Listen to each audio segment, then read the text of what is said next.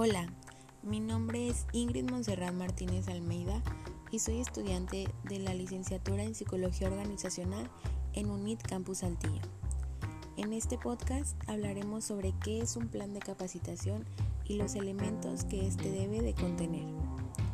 Primero que nada, tenemos que hablar de qué es un plan o un programa de capacitación. Bueno, de capacitación es un proceso que va desde la detección de las necesidades en la capacitación hasta la evaluación de los resultados de la misma. Por otra parte, también tenemos algunas funciones de los planes o programas de capacitación, tales como orientar las actividades de capacitación al señalar objetivos, actividades y técnicas, seleccionar los contenidos con base en el diagnóstico de las necesidades de capacitación, brindar al capacitado la visión respecto a cómo será el proceso de enseñanza o aprendizaje, ofrecerle al instructor la visión del evento para que conozcan la estructura del mismo y el plan de las sesiones y proporcionar las bases para efectuar la evaluación del programa. Ahora bien, te podrás estar preguntando, ¿cuál es la necesidad de elaborar un programa de capacitación? Bueno, Elaborar programas de capacitaciones tiene muchas ventajas. Algunas de estas ventajas son ayudar al instructor a imaginar el desarrollo de las sesiones, proporcionar herramientas, materiales y medios para realizar dicho evento, determinar de forma sistemática las etapas del evento, incorporar los contenidos necesarios, distribuir el tiempo dentro del horario establecido, y definir los momentos para llevar a cabo la integración del grupo y realizar las evaluaciones necesarias.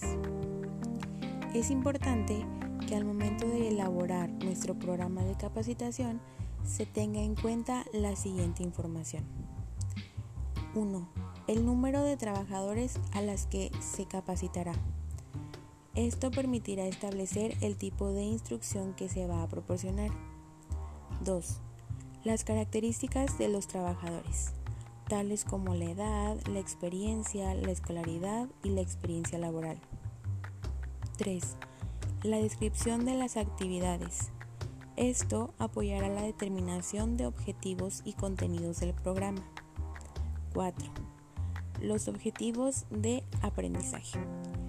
Estos pueden ser generales, los cuales establecen los propósitos a lograr a través del proceso de instrucción, Pueden ser particulares, los cuales describen los alcances que deberán cubrirse después del estudio de un tema y los específicos, los cuales determinan el tipo de comportamiento que los participantes mostrarán al término de cada componente o elemento del tema. 5. Las áreas de dominio del aprendizaje. Estas pueden ser cognoscitiva, la cual trabaja la memoria, el desarrollo de habilidades y capacidades técnicas de orden intelectual. Las afectivas, donde se expresan y modifican sentimientos, actitudes, emotividad y valores. O la psicomotriz, las cuales son las habilidades motoras y destrezas físicas observables. Finalmente, tenemos las técnicas de enseñanza. Esas técnicas de enseñanza pueden ser interrogativas en las cuales se utilizan preguntas para aumentar el pensamiento creativo, la comunicación abierta y la participación activa.